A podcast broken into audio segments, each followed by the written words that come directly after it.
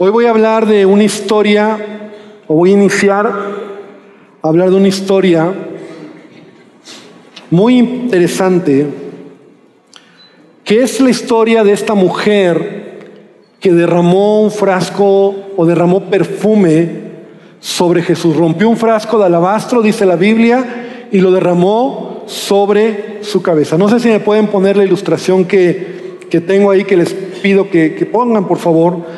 Y Mateo capítulo 26, esta es esta ilustración, ¿verdad? Como una caricatura, pero lo quise poner esta ilustración para que tú puedas identificar eh, el contexto de la historia, que fue cuando ella derramó este perfume y la gente que estaba alrededor se enojó porque decían, ¿cómo algo tan caro fue derramado? Se podía dar ese dinero a los pobres.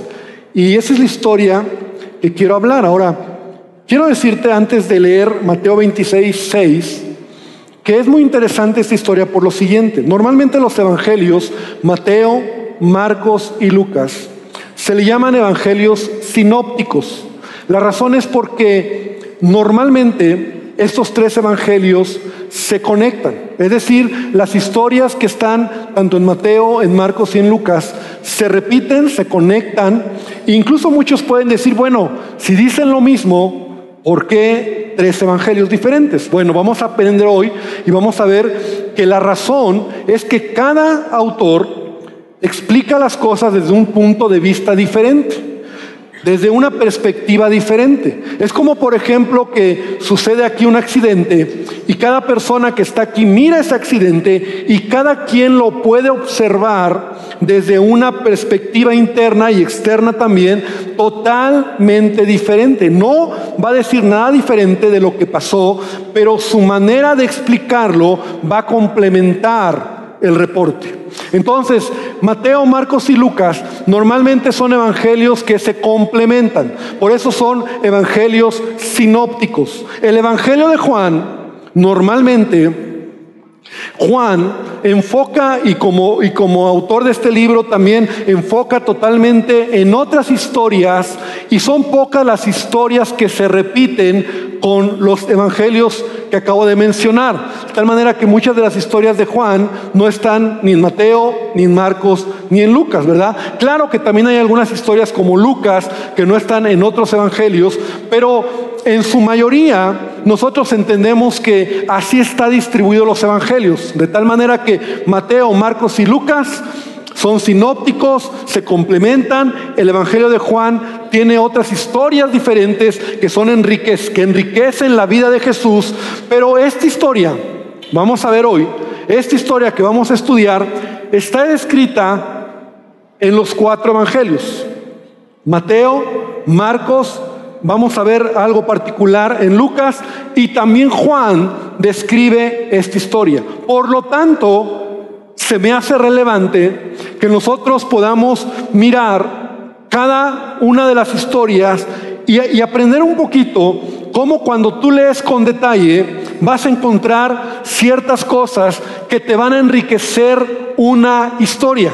En este caso, eh, eh, la, historia que vamos a leer, esta mujer que derramó el perfume sobre Jesús. Ahora, en orden cronológico, como los evangelios se escribieron, el primer evangelio que se escribió fue el evangelio de Mateo. En orden cronológico, el primer evangelio fue Mateo y, el orden cronológico, como están los cuatro evangelios, así es como se fueron escribiendo. No, la Biblia no está acomodada cronológicamente, pero particularmente primero se escribió Mateo, luego Marcos, luego Lucas y al final Juan escribió su evangelio.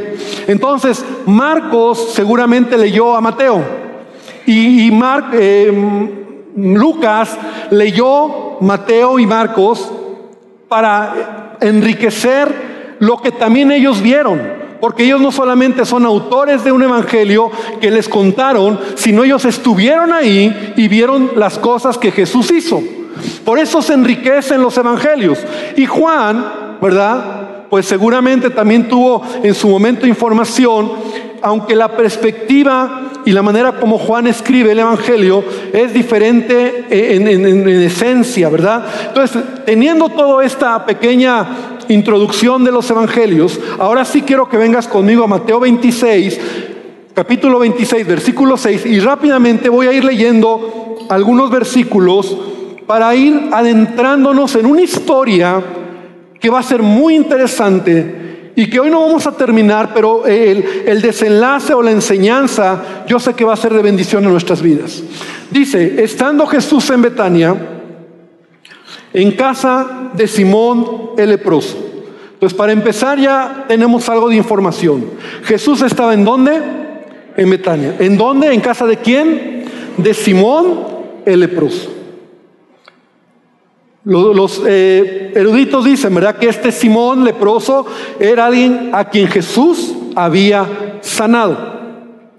Versículo 7. Y vino a él una mujer con un vaso de alabastro de perfume de gran precio y lo derramó sobre la cabeza de él, estando sentado a la mesa. Al ver esto, los discípulos se enojaron diciendo, ¿para qué es este desperdicio? Porque esto podría haberse vendido a gran precio y haberse dado a los pobres. Y entendiéndolo Jesús les dijo, ¿por qué molestáis a esta mujer? Pues ha hecho conmigo una buena obra. Porque siempre tendréis pobres con vosotros, pero a mí no siempre me tendréis. Qué interesante, ¿verdad? Cómo Jesús responde algo que al menos Mateo nos está diciendo que los discípulos, los discípulos, la gente que estaba ahí, se enojaron por esta acción de esta mujer. ¿Cuál fue su enojo? No fue que haya derramado el, el perfume, sino que era tan caro, tan costoso, ¿verdad? Y dentro de sí decían, pues eso es mejor se lo hubieran dado a los pobres que andar ahí desperdiciándolo en Jesús. Versículo 12 porque al derramar este perfume sobre mi cuerpo, mira qué interesante, no sobre su cabeza, sino sobre su cuerpo, lo ha hecho a fin de prepararme para la sepultura. Versículo 13, de cierto os digo que donde quiera que se predique este evangelio en todo el mundo, también se contará lo que ésta ha hecho para memoria de ella. Wow, o sea, esto es tremendo, ¿verdad? Jesús está diciendo, lo que esta mujer hizo se va a contar a lo largo de la historia y tú y yo estamos leyendo esta historia. Ahora, rápidamente ven conmigo a Marcos, capítulo 14, ahora, Marcos 14, vamos a ver a partir del versículo número 3. Y vas a ver qué interesante es empezar a profundizar un poquito en cada autor, porque cada autor tiene algo diferente que nos va a decir, una perspectiva diferente y una enseñanza, por lo tanto, diferente. Entonces, nuevamente Marcos dice, pero él, estando en Betania, en casa de Simón el leproso, lo mismo que Mateo, ¿verdad? En Betania, en casa de Simón el leproso, se sentó y sentado a la mesa, vino una mujer con un vaso de alabastro, de perfume, de nardo puro, de mucho precio. Aquí ya Marcos nos empieza a decir algo más. Primero nos está diciendo que era un vaso de alabastro de nardo puro.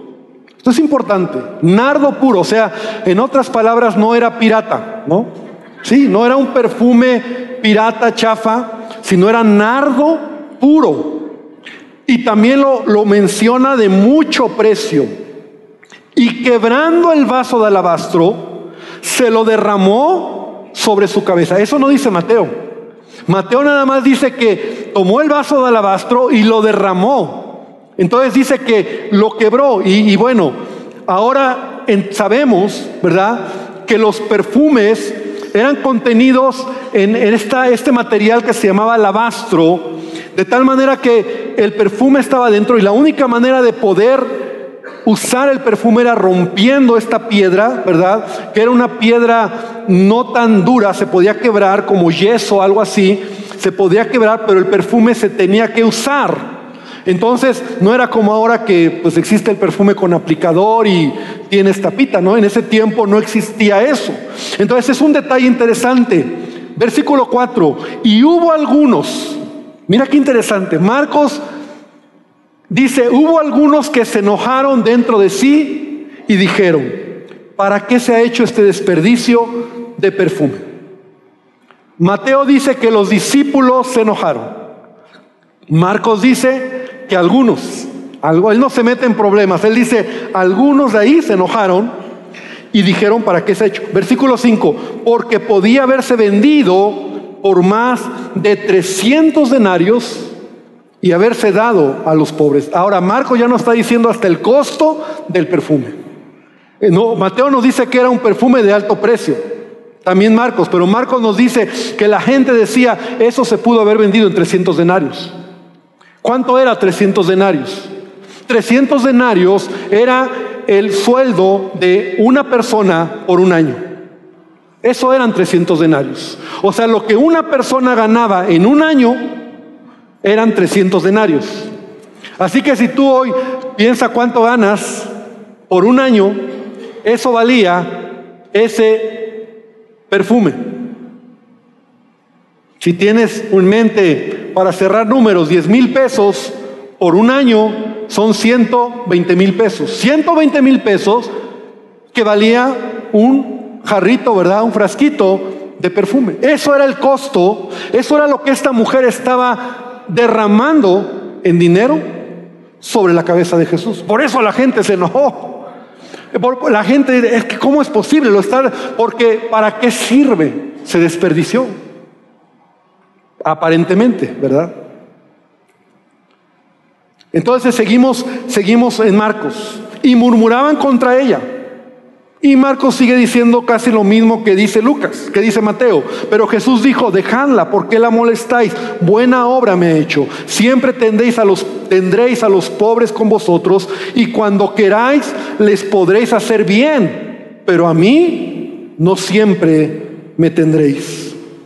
Esta ha hecho lo que podía, porque se ha anticipado a ungir mi cuerpo para la sepultura. De cierto os digo que donde quiera que se predique este evangelio, nuevamente repite lo que dice Mateo, ¿verdad? En todo el mundo también se contará lo que ésta ha hecho para memoria de ella. Un punto importante aquí. Jesús reprende a los discípulos, reprende a la gente que está diciendo ese dinero lo hubieran ocupado para los pobres.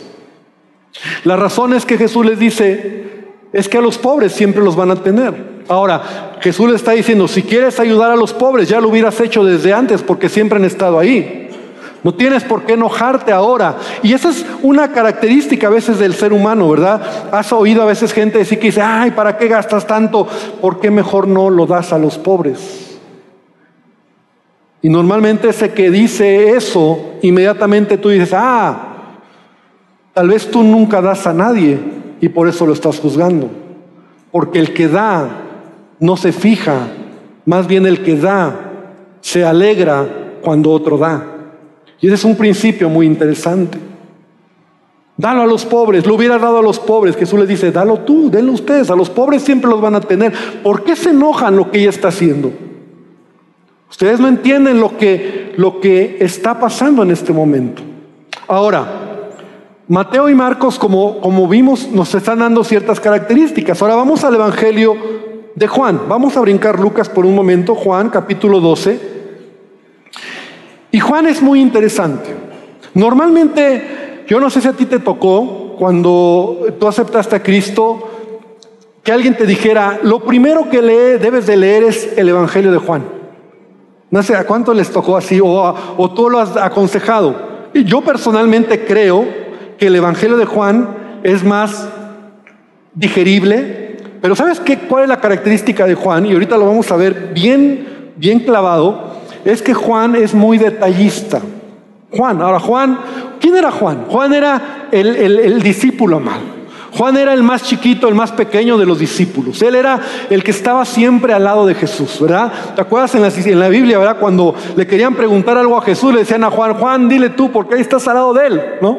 Y Juan se, recostaba en su pecho de Jesús. Casi, casi que Juan dormía ahí a los pies de Jesús, ¿verdad? Era como, como el consen, como el más pequeño. Juan, y las características de Juan como autor de este libro es que él es muy detallista.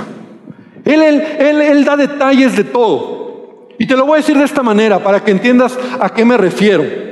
Eh, si por ejemplo un domingo el, hombre viene a la iglesia de la familia, viene a la iglesia y no puede venir la esposa, le dice, bueno, tú ve a la iglesia, yo me quedo porque no puedo, tengo que cuidar a los hijos, está enfermo el hijo, viene el varón, está en el culto, regresa a casa y la esposa le dice al esposo, ¿cómo te fue? Y el esposo le dice, pues bien, pero ¿qué hubo? Pues lo mismo, ¿no? O sea, alabanza, predicación, sí, pero ¿qué? ¿Qué pasó? ¿Qué más? ¿Quién te vio? ¿Quién te saludó? Pues nada, o sea, lo mismo de siempre. ¿Cuántos hombres somos así? Ah, es que, pero, pero dime, ¿cómo estuvo la alabanza? Pues bien, o sea, pues cantos a Dios como cada domingo, ¿no? O sea, y la predicación, pues la palabra, ¿no? O sea, ¿qué? Pero ¿qué pasaría si fuera al revés? Que la mujer viene, el esposo se queda y llega a casa la mujer y, tú le preguntas, ¿cómo te fue? Ay, amor, mira, la alabanza estuvo maravillosa, ¿no? Es más, la predicación, eh, el pastor, mira, creo que traía el mismo traje de hace ocho días, ¿no? O sea, todos los detalles, ¿no? O sea, ¿y sabes qué? No vi el del teclado. Creo que el de teclado ya no está porque como que ya no lo vi.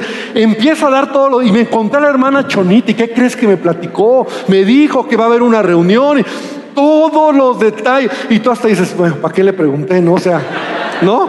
E, ese era Juan. Ese es Juan. Juan te va a dar detalles. Por eso Juan es interesante. Por eso Juan se convierte en un libro de detalles. Casi, casi era como, como una comadre, Juan. O sea, platicaba. Casi, casi cuando Jesús le dice, cuando está muriendo, le dice a María, ¿no? Dice, María, ahí, ahí es tu hijo, ¿no? Le dice casi, casi, ahí está tu comadre, ¿no? Como, o sea, Juan era así. Ahora, ¿no me crees? Vamos a Juan. Y esta misma historia vamos a estudiarla o a leerla desde una manera de Juan. Juan, eh, Juan es, me encanta Juan. Seis, entonces empieza diferente. De entrada dice, seis días antes de la Pascua. Ni lo dijo Mateo ni lo dijo Marcos. Ahora ya sabemos que eran seis días antes de la Pascua, porque realmente este acontecimiento sucedió, algunos dicen que dos días antes, o sea, aunque dice aquí Juan seis días, algunos dicen que fue en esa semana antes de morir Jesús. Entonces vino Jesús a Betania, lo mismo que los demás, donde estaba Lázaro. Wow, ya Juan nos va a explicar ahora un poquito más. Donde estaba Lázaro, el que había estado muerto y a quien había resucitado de los muertos. Por si tenías duda, ¿verdad? Lázaro, el que se murió, el que resucitó. Ahora, ¿por qué? ¿Por qué? ¿Por qué, Juan? Bueno, porque Lázaro sabía muchos. ¿Me explico? O sea, es como estaba Miguel, pero ¿cuál Miguel? Ah, Miguel, el, el hermano de Pedro, ¿no? O sea, el detalle. Así era Juan. Hicieron ahí una cena.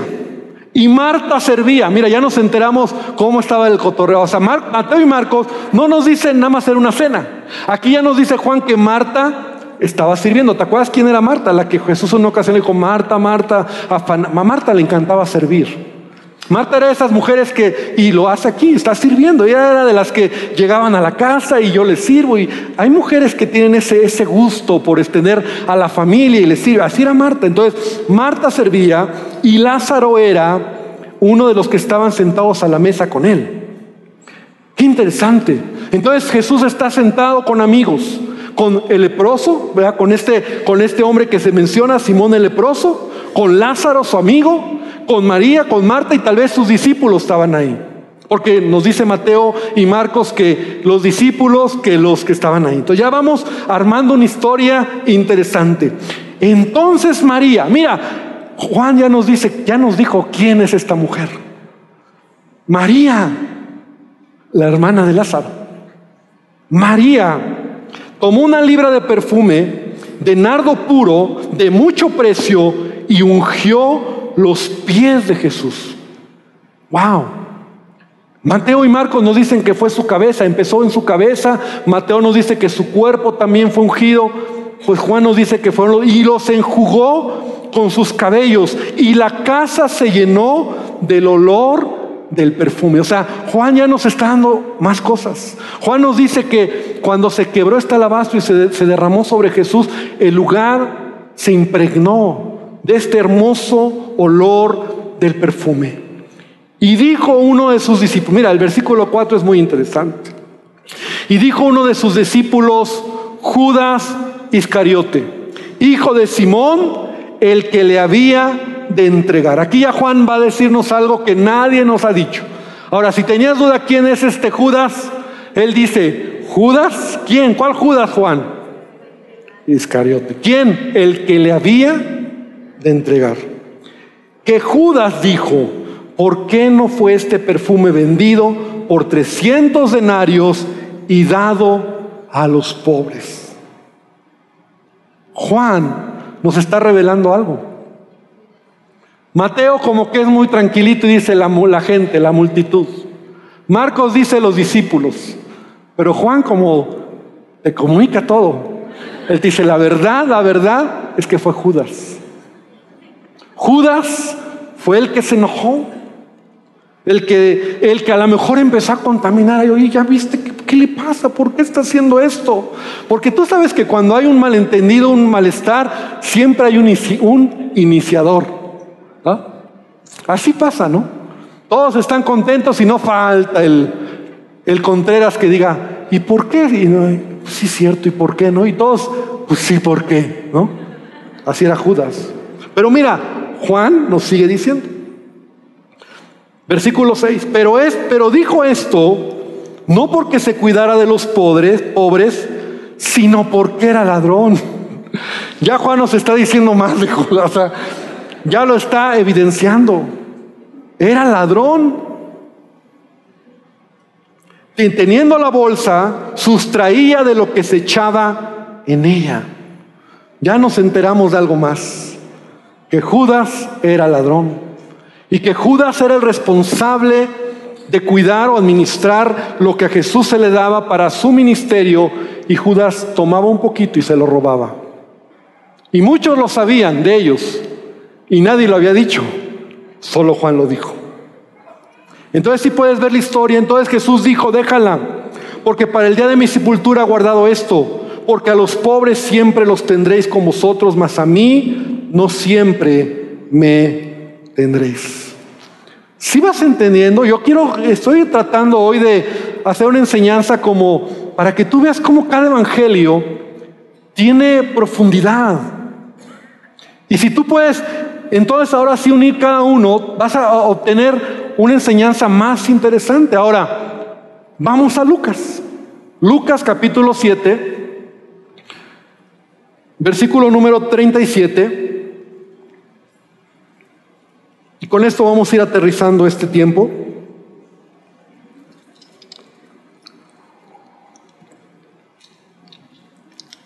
Vamos a ver la historia de Lucas. A ver, Lucas, ¿qué nos quiere decir ¿O qué leemos de ti sobre una mujer que derramó un perfume, rompió el alabastro, lo derramó sobre la cabeza de Jesús?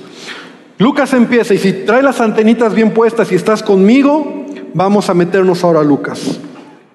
Entonces una mujer de la ciudad que era pecadora, al saber que Jesús estaba en la mesa en casa del fariseo, Trajo un frasco de alabastro con perfume y estando detrás de él a sus pies, llorando, comenzó a regar con lágrimas sus pies y los enjugaba con sus cabellos y besaba sus pies y los ungía con el perfume. Pues ya empezamos a ver que la historia va por otro camino. Ya no es en Betania, ya no es en casa de Simón el leproso, es en casa de un fariseo. Ya es algo diferente. Entonces esto nos deja ver que es algo diferente. Es otra historia. Cuando vio esto el fariseo, el fariseo se da cuenta que, dice, cuando vio esto el fariseo que le, había que le había convidado, dijo para sí, este si fuera profeta, conocería quién y qué clase de mujer es la que le toca, que es pecadora. Entonces respondiendo Jesús le dijo, Simón, una cosa tengo que decirte. Y él le dijo, di maestro, un acreedor tenía dos deudores. El uno le debía 500 denarios, el otro 50, y no teniendo ellos con qué pagar, perdonó a ambos. Dime pues, di pues, ¿cuál de ellos le amará más? Respondiendo Simón dijo, pienso que aquel a quien perdonó más. Y él le dijo, rectamente has juzgado. Entonces aquí vemos una historia totalmente diferente. Vemos a un fariseo enojado porque una mujer derrama perfume de nardo también sobre los pies de Jesús, pero el enojo no es porque cuesta mucho, el enojo es porque esa mujer es pecadora, porque los, eruditos o los estudiosos dicen que era una prostituta. Entonces este hombre dice, Ay, si él fuera de verdad el Hijo de Dios, él se daría cuenta la clase de mujer que es. Y Jesús va a dar una lección a este hombre en donde le dice, date cuenta lo que ella ha hecho por mí y tú no has hecho nada por mí. Porque en ese tiempo los fariseos apenas estaban conociendo a Jesús. Y la manera en que ellos querían conocer a Jesús era invitarlo a casa para ver y oír lo que decía y a ver si lo tomaban en algo, lo cachaban en algo o le ponían algún, eh, algún tropiezo para evidenciar lo que Jesús estaba haciendo. Entonces sigue diciendo que Jesús se dirige a la mujer y dijo a Simón, ¿ves a esta mujer? versículo 44, entré a tu casa y no me diste agua para mis pies, mas esta ha regado mis pies con lágrimas, los ha enjugado con sus cabellos, no me diste beso, mas esta desde que entré no ha cesado de besar mis pies, no ungiste mi cabeza con aceite, mas esta ha ungido con perfume mis pies. Por lo cual te digo, mira lo que Jesús dice, sus muchos pecados le son perdonados porque amó mucho, mas aquel a quien se le perdona poco, poco ama. Y a ella le dijo, tus pecados te son perdonados. Y los que estaban juntamente sentados a la mesa comenzaron a, decir entre sí, ¿quién es este que también perdona pecados? Pero le dijo a la mujer, tu fe te ha salvado, ve en paz. Ahora sí, iglesia, estamos completos con esta historia. Pero en conclusión, hay dos momentos, y esto tienes que aprenderlo, hay dos momentos en donde a Jesús lo ungen con perfume. Lucas lo menciona y Mateo, Marcos y Juan lo mencionan. El primer momento es al inicio del ministerio de Jesús. En el contexto de Lucas, Jesús está iniciando su ministerio. Todavía, como te decía hace rato, los fariseos están probando a Jesús y va a casa de un fariseo. Y el tema no es eh, eh, amigos, el tema no es tomar un tiempo de alegría como lo hace al final de su ministerio. Entonces, al principio de su ministerio, Jesús es ungido con perfume y al final de su ministerio también es ungido con perfume. Dos mujeres diferentes. Una prostituta, la otra ya vimos que era María, la hermana de Lázaro. Amén. Si estamos aprendiendo algo. Porque, porque esto es importante. Porque cuando tú lees la Biblia, tú tienes que profundizar. Y entonces cuando ya tenemos todo el concepto, toda la idea, todo lo que los evangelios nos hablan de esta historia, nosotros podemos empezar a, profundizar y a sacar algunos principios importantes.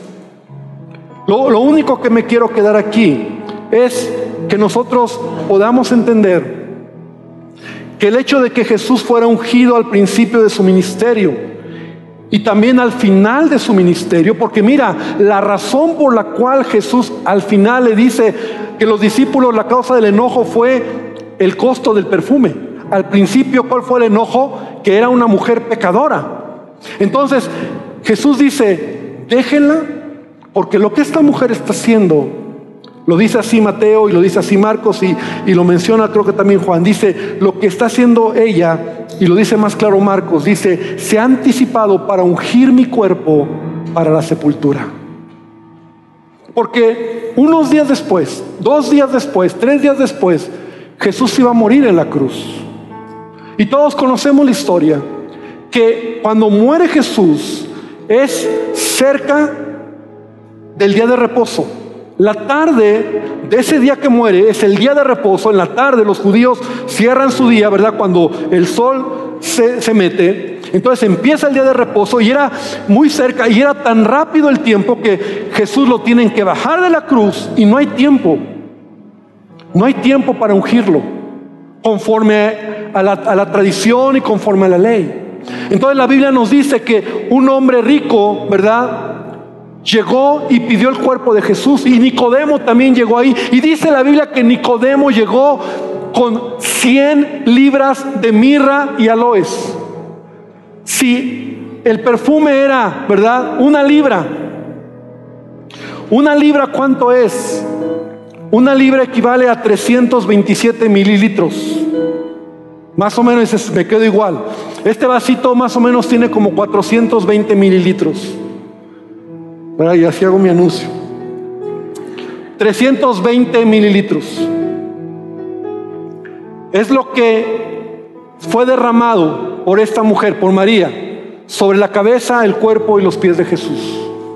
Entonces llega Nicodemo con 100 libras de perfume, mirra y aloes. Y entonces lo que hacen por la premura, dice la Biblia, que solamente pusieron los lienzos y tal vez los lienzos los mojaron en este perfume, pusieron los lienzos, pusieron el cuerpo de Jesús y envolvieron el cuerpo de Jesús y lo metieron a la, a la tumba, al lugar donde lo sepultaron, porque ya era el día de reposo. Esto es algo profético que está sucediendo en Jesús.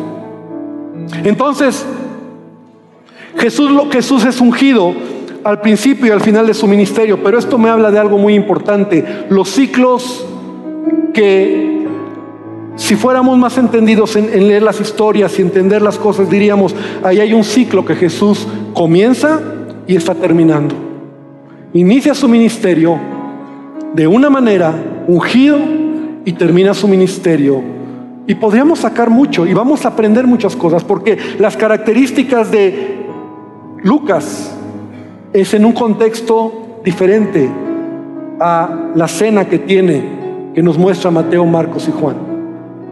Pero lo que te quiero decir es que la vida, en una ocasión yo predicaba sobre los ciclos, la vida trata de ciclos. Y debemos aprender a entender las temporadas en las que vivimos nosotros. Porque así es la vida. Día y noche cíclicamente existen. Y la primavera y las estaciones del año caminan y al final vuelven a empezar donde terminan o vuelven a terminar donde empiezan. Y así es la vida. Todo es cíclico. Aún nuestra vida, las etapas en las que vamos creciendo son momentos. Y yo quiero que tú aprendas y entiendas que nuestra vida se trata de temporadas, se trata de ciclos. No fue coincidencia que estas mujeres ungieron a Jesús de esta manera. Había una enseñanza muy profunda en que Jesús está empezando y terminando su ministerio. A veces nosotros en la vida tenemos que identificar los ciclos. Yo he aprendido esto a lo largo de mi vida, identificar ciclos en la iglesia, ciclos en mi vida, en mi familia, con mi esposa, ciclos con mis hijos. Son ciclos que empiezan y hay momentos donde terminan esos ciclos. Y yo sé que ese ciclo ha terminado y estamos iniciando una nueva etapa. Y esas etapas cuando tú las entiendes en tu vida, no te estresas ni te sacas de onda Sabes, yo puedo decirte incluso personalmente que mi familia, mi esposa y yo, mi familia, estamos en una nueva etapa como familia. A partir de la, del derrame de mi suegra, estamos en una etapa diferente, un ciclo que terminó. Porque todo se reacomoda, todo cambia, todo, las cosas nos han cambiado de manera impresionante por la dependencia ahora de mi suegra a que esté mi esposa en casa, porque ahora no podemos dejarla sola, porque ahora tenemos que darle otros cuidados, porque ahora tenemos cada día estarle revisando su presión y, tantas cosas. Y si tú no entiendes las etapas de la vida, te vas a estresar, porque sabes que los ciclos, así como comienzan, también terminan. Y entonces, cuando tú entiendes la etapa en la que vives, Puede ser en tu vida personal, escolar, matrimonial, eh, con tus hijos, en la iglesia, yo te digo, hay ciclos.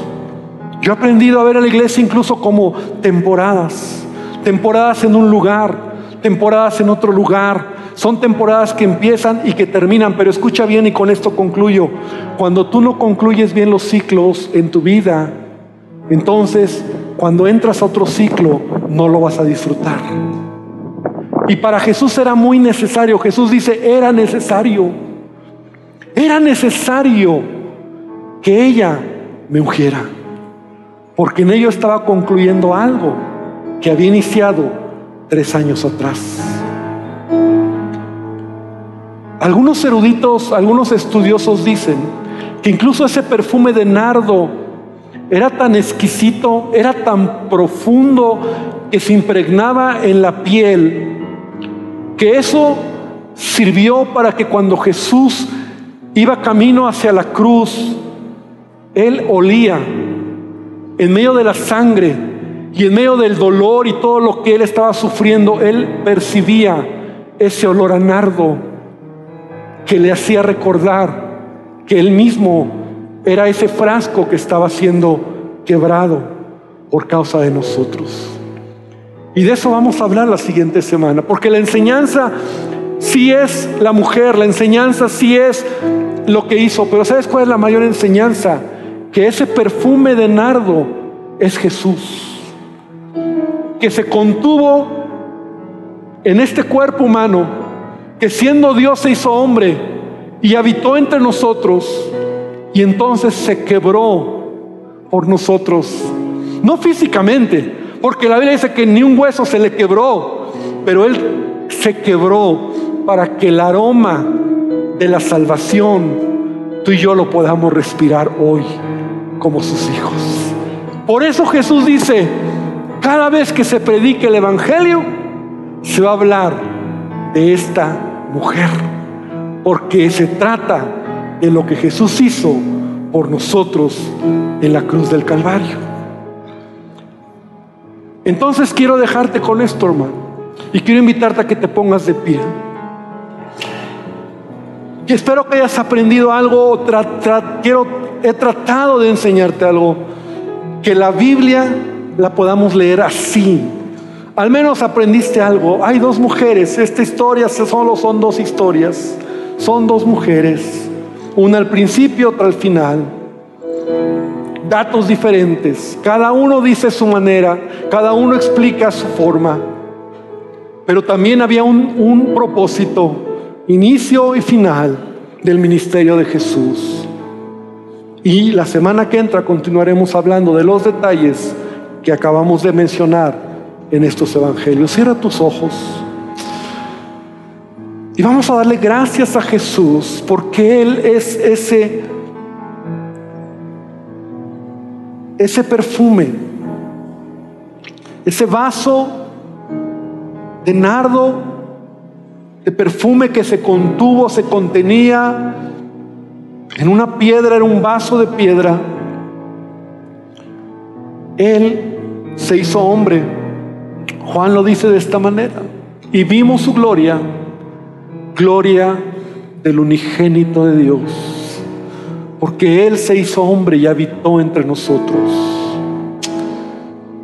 Por eso dice el apóstol Pablo, cuando celebramos la cena del Señor, Jesús dijo, tomad, comed, este es mi cuerpo que por vosotros es partido Así como este frasco tenía que ser quebrado para que saliera la fragancia.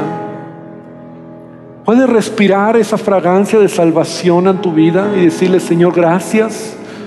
Gracias, Padre, por tu amor.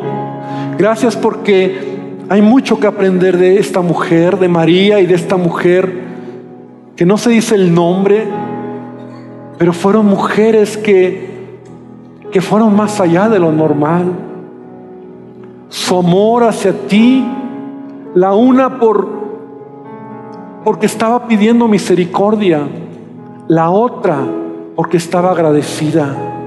Dos actitudes diferentes, dos mujeres diferentes que hablan de lo que debe de motivar nuestro, nuestra entrega a ti, Señor.